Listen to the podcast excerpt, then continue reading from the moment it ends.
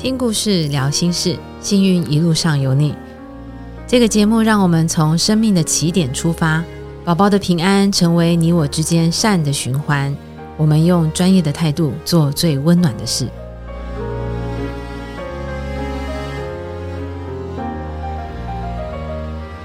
各位听众，大家好，欢迎收听《幸运一路上有你》，我是艾美。还记得上一集我们邀请到林口长庚小儿外科的张北叶医师，跟我们大家分享了泌尿及生殖系统异常的一些状况以及故事。那我们今天要更详细的讨论其中的一种疾病，也是大家最隐晦但是又不太讨论的一个话题，叫做尿道下裂。那当产前诊断出来宝宝是有尿道下裂的时候呢，我相信很多家长除了焦虑之外，还有很多的未知跟不解，释这到底是什么样子的一个疾病？我们到底该怎么样照顾我们的宝宝？那上一集最后，张北叶医师帮我们带出了有一个非常关键性的人物，也就是他团队里面的另外一位丁思雅医师。丁医师好，大家好，很高兴可以来到这里。嗯，听众朋友没有看到现场，就是丁医师比我们想象中的。更年轻哦，很难想象这是一个在执手术刀的一个外科医师。不过年轻不影响您的专业。对对对，我很早以前就开始在 follow 我们丁思雅医师的粉砖了，是很难得有专业而且又非常有温柔跟厚度的一个医生。谢谢。看你的文章，我会觉得很温暖，就让我觉得尿道下裂没那么可怕。谢谢谢谢，对你超有人性关怀的。谢谢，嗯，我很喜欢你。所以今天在丁医师的陪同之下，我们可以更柔软的来谈尿道。下列这件事情，当然我们张医师也在现场。对，那除了手术的过程之外，我们还有很多是丁医师可以跟我们分享，就是在陪伴这些家庭的过程里面，你想要跟爸爸妈妈说的话。嗯嗯，好，那我们一开始还是要先请丁医师先介绍一下自己，跟我们张北医师合作的契机是什么？我们这个源头是怎么来的？好，大家好，我是丁思雅医师。那目前在林口长庚小儿外科担任主治医师。那呃，小儿外科的话，基本上疝气啊、引睾啊这些领域，我们都会处理。就是小于十八岁的小孩需要开刀的时候，就找小儿外科医师，因为他跟成人在手术上面要面对的病，还有一些思考逻辑都不太一样。那但是我本人呢，是比较专注在儿童泌尿的部分。所以当然，像刚才讲到尿道下裂，当然是我们日常生活中会处理到的主轴。然后像是隐匿阴茎，然后还有一些比如说逆流啊，或者是输尿管狭窄的问题，也都在我们处理的范围内。那因为我刚刚说我是小儿外科主治医师嘛，所以本身受的训练是小儿外科的训练。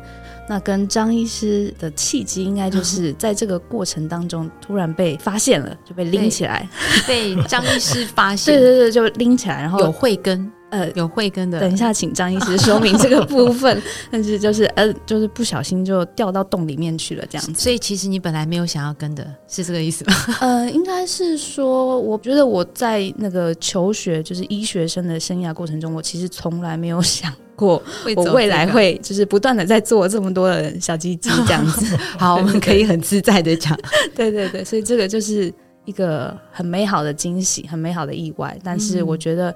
呃，它很符合我的个性，然后还有我喜欢做的事情。哎，怎么说很符合丁医师您的个性？呃，我觉得它很像是那个大家有看过那个故宫博物院有刻那个米啊，就是有那个米，然后把它放大之后，发现上面有那个很多字。对对对对，我觉得很像是在做那件事情，就是非常非常精致的手术。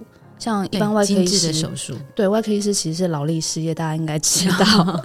那外科医师都是大手大脚嘛，就是你可能用的都是肩膀啊、手肘啊的关节。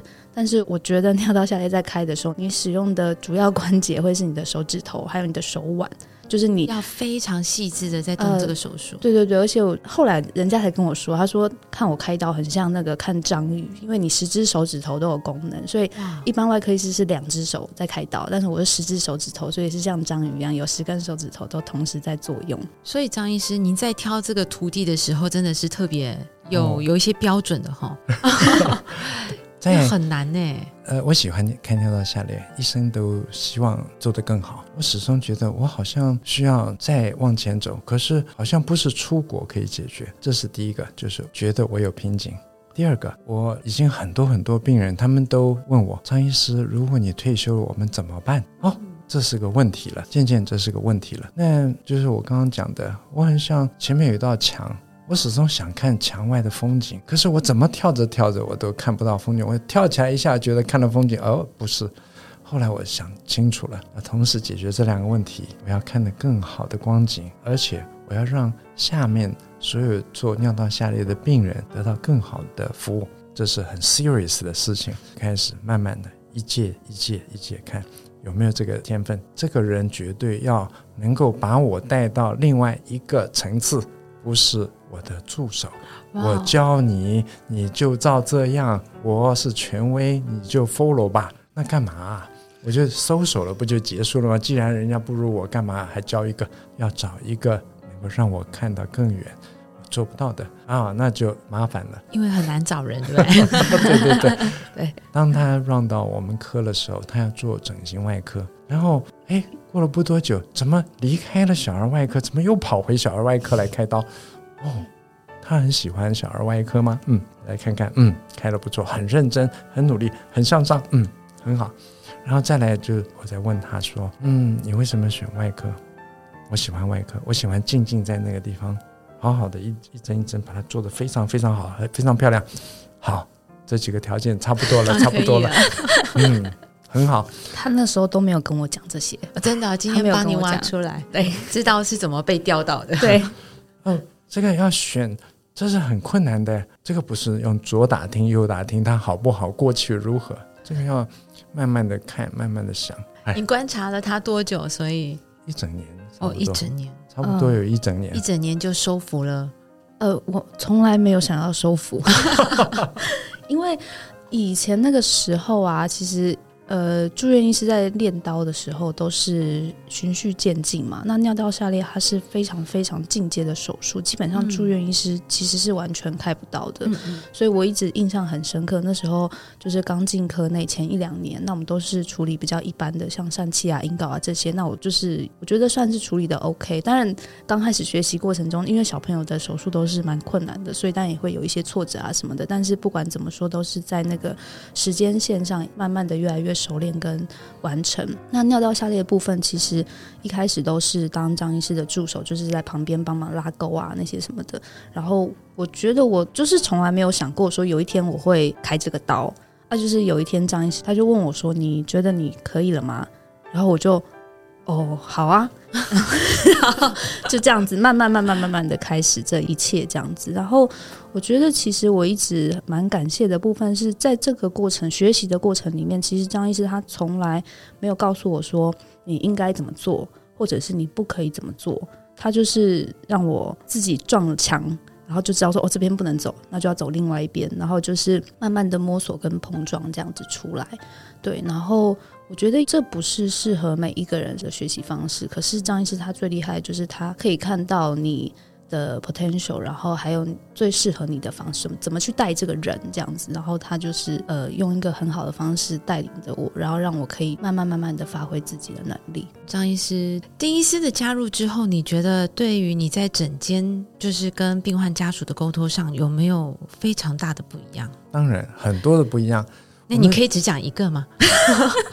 不，好，呃，以前尿道下裂病友会每一年都办，嗯，我的 slide 好多年都没有变，自从他进来以后，每一次 slide 都几乎全改版，你就知道不一样，你就知道改了多少。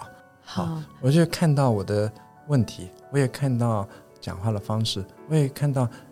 应该要怎么样提供什么样的资讯，就一直在改变，而且渐渐就已经开始知道方向是什么。因为一直不断的碰撞的时候，就会出现以前没有人想到的事情啊，就觉得很高兴，嗯，就一直改。他果然带你到了另外一个境界。那丁医师，你自己觉得在接手了张医师？的 slide 之后，你发现了不一样的方法跟病友家属沟通的方法是吗？嗯，我觉得就是其实很多很多的改变，它都是一点一滴慢慢累积起来的。比如说一开始的时候，嗯，我们就讲手术中的一些变化，然后还有手术前后更仔细的资料的搜集。因为我觉得一个人的力量其实真的是有限的。就像如果今天只有我一个人在做的时候，我觉得我不可能可以做到现在这样子。两个人一起的时候，呃，就是 A 跟 B 他们擅长不同的事情，然后看到不同的面相，然后又彼此能够互相沟通、互相协调的时候，其实那个发挥的影响力会更大。嗯。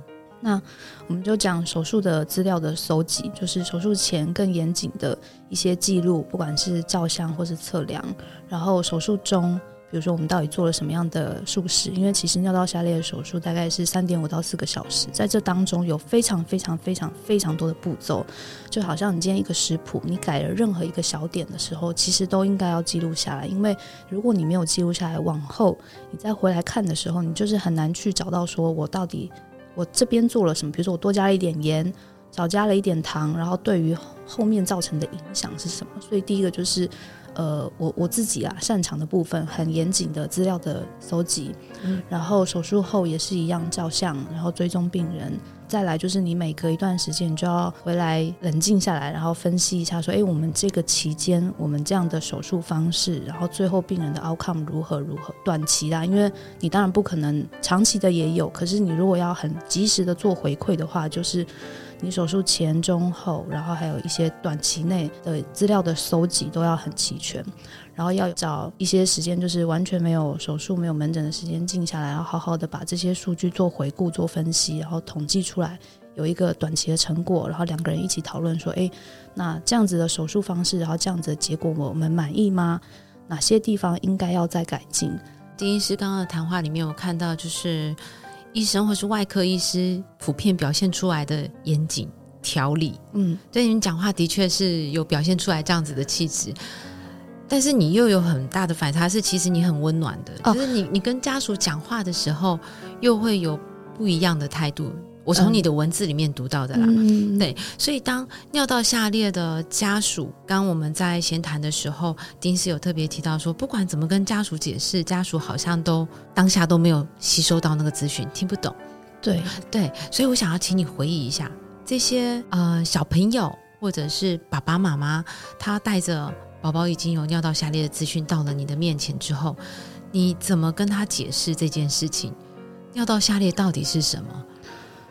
我觉得，嗯，我试过很多不同的方式，然后，呃，像张医师跟我就是截然不同的两种 type。对，我们已经发现了。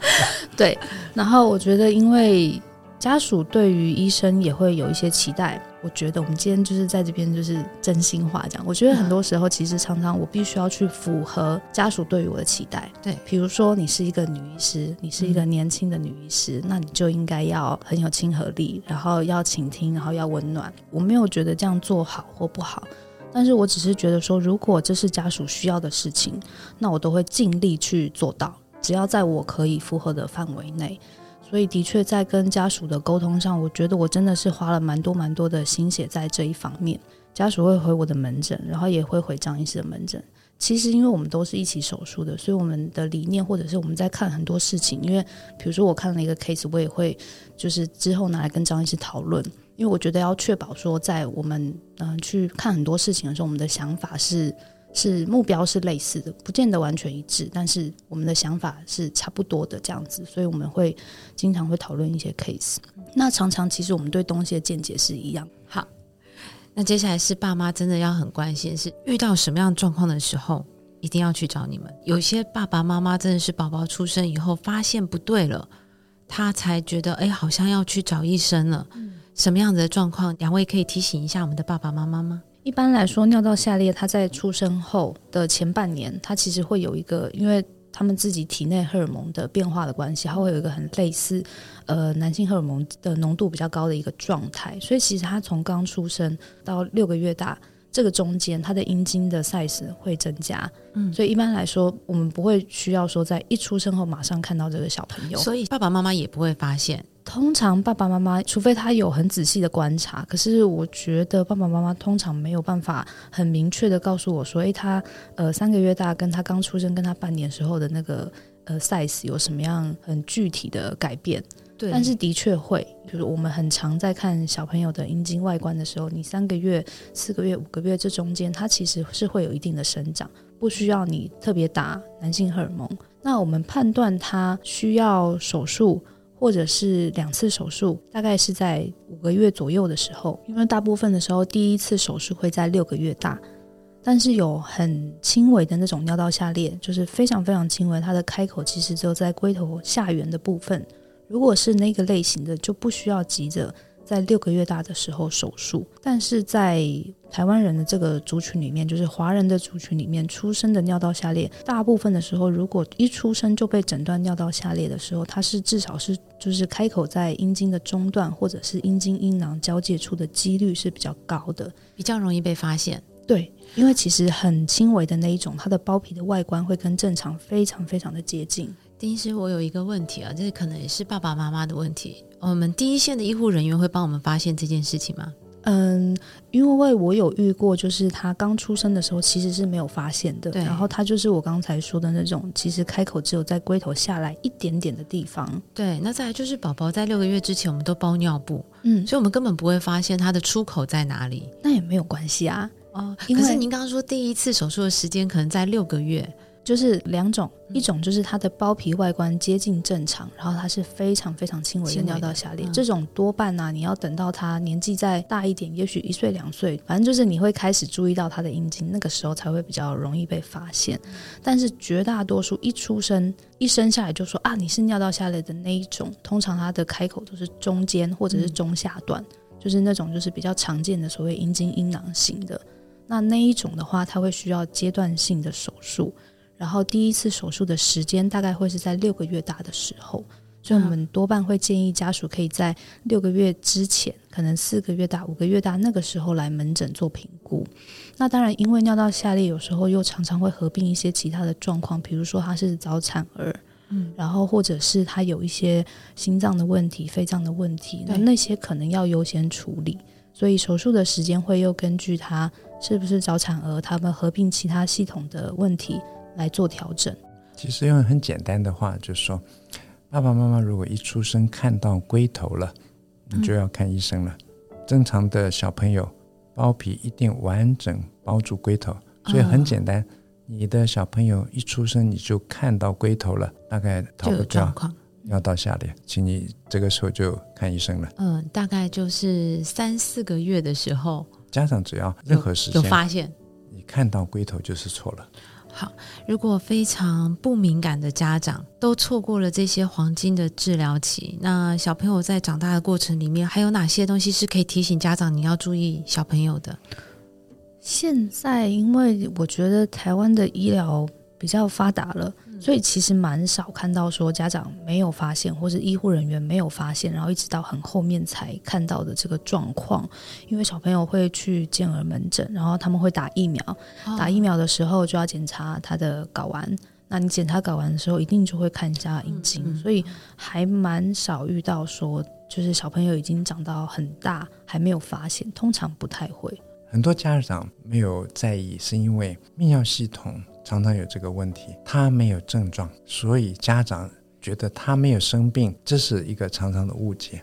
结构的异常，就像刚刚讲，龟头露出来，结构异常，就应该要开始咨询医生了。所以没有早期发现的一种就是我没有症状，所以我不知道。第二种其实很可能是我比较轻微，看起来跟正常没有太大差距，那种差距很严重的型，阴囊都分离了。小鸡鸡很小，家人很在意，就会带给医生。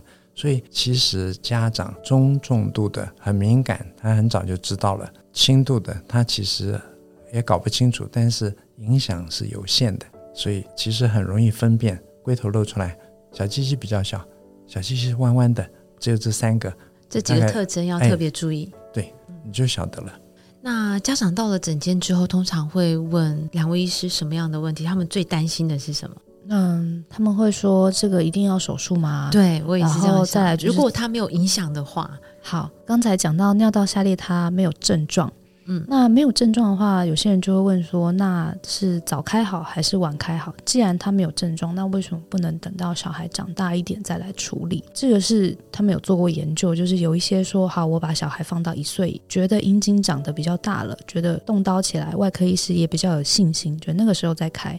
那另外一组呢，就是比较早就开，小于一岁的时候就处理。那他们后来就发现，其实你如果早一点开的时候呢，术后的伤口流血的几率比较少，裂开的几率比较少。然后另外，小朋友在大概呃一岁半那个附近，就是他开始。会跑会爬，然后会翻身，然后四肢都开始要长长了，手长脚长，越来越难抓住的时候，家属在术后的照护上会更加的困难。那虽然现在大部分的尿道下裂都已经可以在一个很早的时候就发现，然后家属也会被告知说，哦，你这个要转介到小儿外科要去做一些处理，大部分都可以按照这个时辰来。我们偶尔还是会遇到有一些小孩是比较后期才来的，有时候就是。可能像刚才讲的情况，就是家属觉得说，哎，这个没有症状，应该不开也没有关系。虽然他有被告知他的小孩有尿道下裂，那小孩到了比较大才来手术的时候，的确我们会看到他术后的疼痛感会更明显，并不是说小朋友年纪小就不痛，而是呃他的神经比较不发达，然后他的表现就是他可能疼痛，但是诶，他比较容易被安抚，所以小孩越大才来开的时候，手术的那个。照护上会增加一些困难度，越小来开，应该对你们来说手术的难度也比较高一点。对，讲到这个越小开手术越困难这件事情呢，就是以前我们会放在一岁十公斤的时候开，一岁十公斤，对，以前有这样的一个限制的条件，但是后来慢慢慢慢的，我们发现，哎，其实我用放大倍率更高的，呃，我们说一种手术中头戴式的一个显微镜。然后我用更细致的器械，也就是说，我的手术的技术在更加精进的时候，我就可以开比较小的小朋友，而不影响手术结果。就是在不影响手术结果的前提下，的确，我们现在已经没有所谓。一岁十公斤的这个限制，而是在六个月的时候，为什么会把手术的时机点提前到六个月？是因为越早拉直阴茎，让这个阴茎可以在一个不会被拉住的情况下生长的时候，它阴茎弯曲矫正的效果是比较好的。所以前提是第一个，你的手术的技术更精进了，然后你用了更细致的器械跟技术来去处理，不会造成过多的破坏的时候，才把手术的时间点提前。那再来又讲到说，越小越难开，就是阴茎越小越难开。对，有一些医生他们就会主张说，打男性荷尔蒙让阴茎的大小变大，然后来让手术比较好开。所以这是两个方式嘛，一个是我精进我的技术，让我可以开更小。第二个是我让阴茎长大，我更好开。但是基本上在我们的团队里面，我们是比较不建议打男性荷尔蒙，因为它还有一个问题是会影响伤口的愈合，然后会让术后的出血几率会增高。对，我相信这样子对于爸爸妈妈在判断手术的方法的时候，他们也比较能够有依据。张医师有补充？资讯不足是尿道下了一个很大的问题，大部分开尿道下的医生都不知道自己在开什么。其实他的经验也很少，他不知道真正要怎么样去帮忙这个小孩子，但是他会觉得说我是外科医师，我会开这个，你给我开很安全，大概大部分内容都是这个样子了，跟 textbook 讲的是一样的。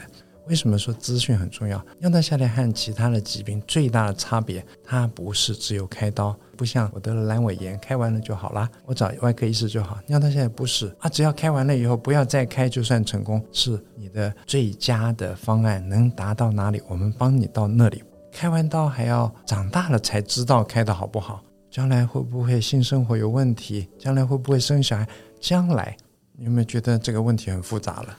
嗯，而且要追踪到好久。对，呃，我再补充一下张医师刚才提到的一个点，他说尿道下裂的手术不是像阑尾炎切掉就好了，因为呃，外科手术其实有分一些不同的层级。对，那刚才讲阑尾炎切掉就好了，长肿瘤切掉就好了，这个叫做移除。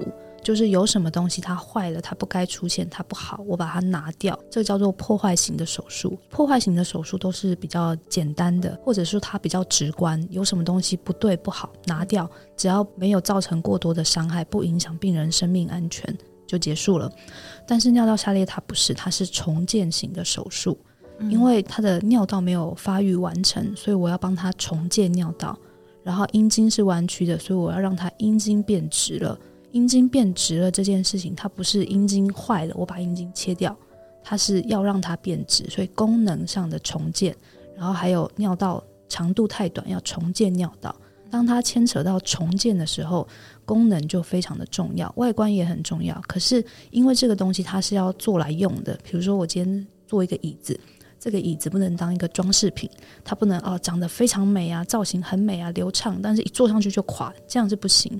所以在谈重建的时候，它跟所谓的破坏型的手术就会有一个层级上的差别。但是偏偏这个手术应该要很早开，但是它真正能够评估它的功能，却必须要等到好几年后。所以这个中间的时间差也会造成很多的家属他在评估说我到底找哪一个医生开才是好的时候，会有一个困难。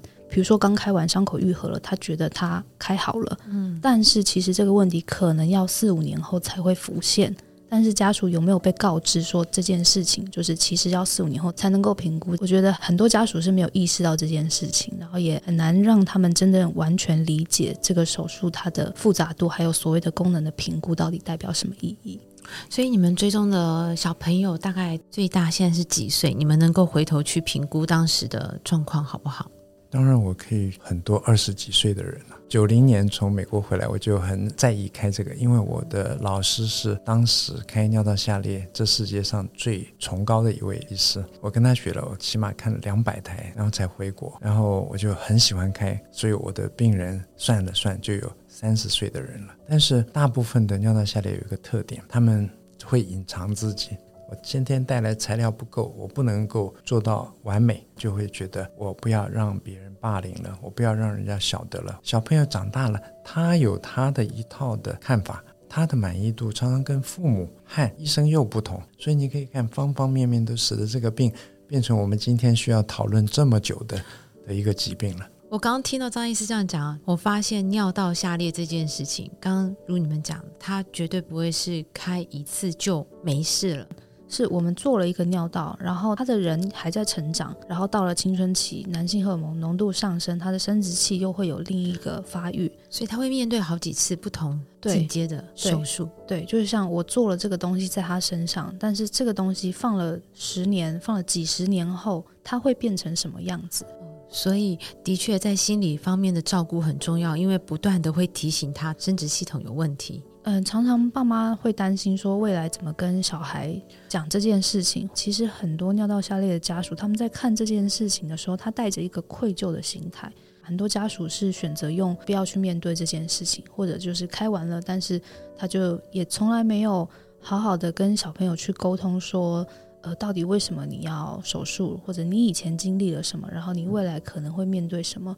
所以这就是为什么我们一直强调说，家属对于这件事情要非常非常的了解，你才有办法去告诉小孩说，你到底跟其他人有什么不同。而不是只是简单的就是哦，你有生病，但是我们开刀然后把你弄好了。对很多人来说，如果你自己身上曾经发生一些事情，可是你从来没有被告知，然后你到了长大才突然有一天自己发现的时候，那个是心灵上是会有一些些的影响。然后其实他们在在青春期的时候也会面临很多很多的疑问。那这可能跟尿道下裂没有关系哦，因为正常的男性他在成长的过程中也会对他自己的阴茎有一些想法、有一些看法，或是有一些期待，所以不要把它限制在尿道下裂的患者，他们应该要接受辅导。可是我觉得把它拉到一个更高的层次来看，就是说我们不管是男生女生，在他成长过程中，你的家庭教育里面应该要包含性教育这个项目，应该要能够比较开放式的。跟家人去讨论这一块的东西，而不要把它限缩在说哦，因为他有尿道下裂，所以我应该要教他这些事情。这应该是每个家庭都应该要面对的问题。对对对。不过听到两位刚刚这样讲，我觉得这个议题真的是。呃，很少有一个议题是爸爸妈妈跟孩子必须要共同面对，而且要一起成长的。刚刚您讲说，如果爸爸妈妈不知道的话，他不知道怎么陪伴这个孩子一起往前走，告诉他他的过去跟他可能以后要面对的事情，对，否则他就会低头不讲，让孩子自己去面对。因为其实爸妈要先过自己心里那一关，所以张医师一直跟要到下列的家长说，你们要做功课。对对，呃，最近大部分我都说，请你先花一百个小时研究这件事，请你认识所有其他的病友，请你看尽了所有的直播和文章，请你仔细思考，要一百小时。那接下来请丁医师回答。要怎么去找这一百个小时的知识量？我们去哪里找？就是爸爸妈妈他们可以去哪里得到这些讯息？不然他们会花一百个小时 Google。所以第一是告诉我们，我们可以从哪边得到正确的讯息。好，就是我觉得我们从几年前开始，其实也一直很努力，因为不断不断有家属跟我反映说，他们找不到相关的资讯。然后中文的资讯的确很多也都是比较旧、比较过时，或者是就像张医师。刚刚说的，他不过就是把教科书上的东西搬到呃网络上，让你可以看得到。所以我觉得其实不是没有资讯，而是那些资讯可能是家属无法吸收、无法理解，不是他们想要看到的东西。那我们其实，在网络上有直播的影片，然后有一些相关的文章。我们搜寻什么样的关键字可以看到你们直播的影片跟文章？我想尿道下列座谈会，尿道下列座谈会，对。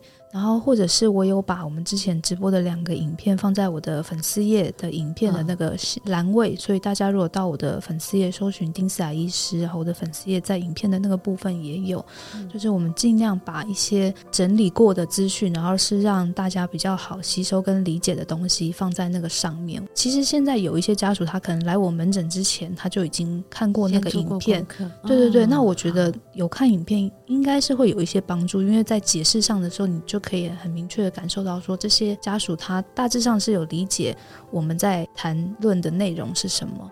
那他现在还有一个力量，就是在国外有很清楚的支持团体，我们也希望形成这个，所以有一个新丘比特。好，对，就是这个。这是粉丝专业吗？他是一个社团，他在 FB 里面的一个社团，有很多的父母，他宁可希望问问其他的父母，对，碰到这个事情。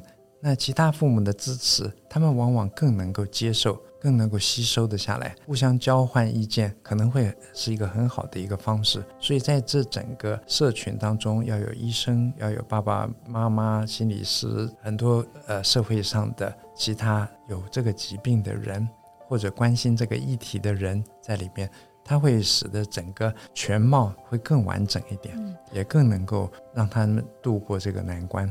啊。这样听起来还蛮完整的。这一百个小时里面，我们可以看直播的影片，先有一些背景的知识，嗯，然后我们搜寻 FB 丁思雅医师儿童外科丁思雅医师的粉砖，里面已经有很多已经整理好的文献，对，可以先帮助爸爸妈妈事先了解。那再来，刚刚叫张医师补充的是，我们需要一些支持，是除了知道手术的本身、疾病的本身之外，我们需要一些其他。的经验，其他家庭的经验，对，帮助我们了解，呃，现在会发生什么，跟未来可能会发生什么。对，经过这一百个小时之后，我们就可以很勇敢的面对这件事情。没错，没错，因为呃，以前刚开始的时候，我都想说，我觉得这些家属他们。常常很多时候是情绪需要处理。我们目前的手术方式、术后的照护，我觉得已经相对简单很多。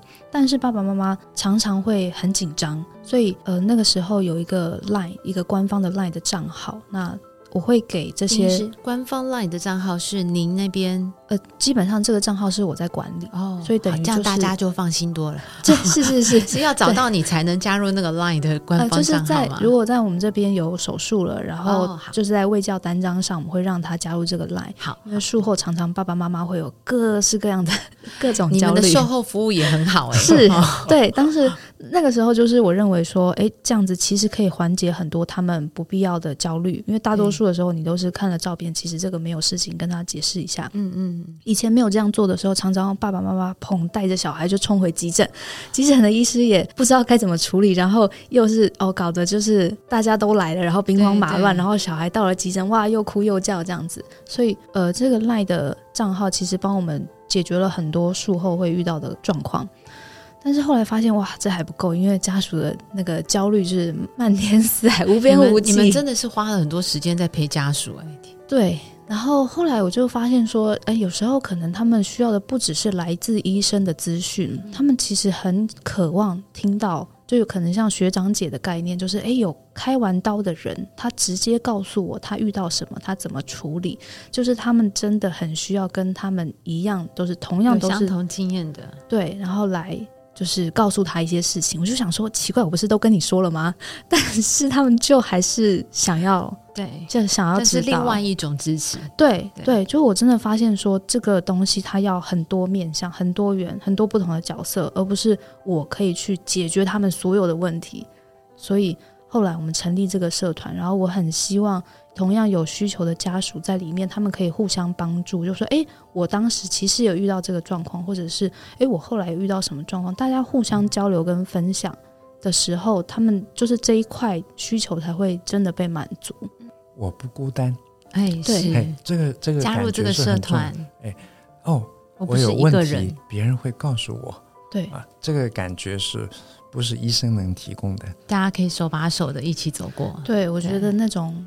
互相就是我不孤单这件事情，在尿道下裂这个状态里面是很重要的，不管对家属或者是对这个尿道下裂的人本人都是一样。所以，我们希望慢慢慢慢的可以把这样的力量聚集起来。谢谢张医师跟丁医师，今天两位真的是无私的分享，两位很不简单，就是不管呃在你们术前的精进，然后你们也很期待爸爸妈妈能够跟着这个孩子一起努力，一起学习，走过这一段，最后。让我感动的是，你们不是只有在手术上给孩子最好的照顾，你们也想到了爸爸妈妈心理上面的需求。又是 Line Eight，然后又是创一个社团，希望能够让其他的家庭，大家就是互相互相帮忙走过这一段。这的确不会是一时半刻可以解决的问题。对对，但是没关系，有你们在。再次谢谢张医师跟丁医师，然后也谢谢各位听众。今天我们幸运一路上有你的节目，邀请到两位真的人心人书的医师，谢谢两位，谢谢。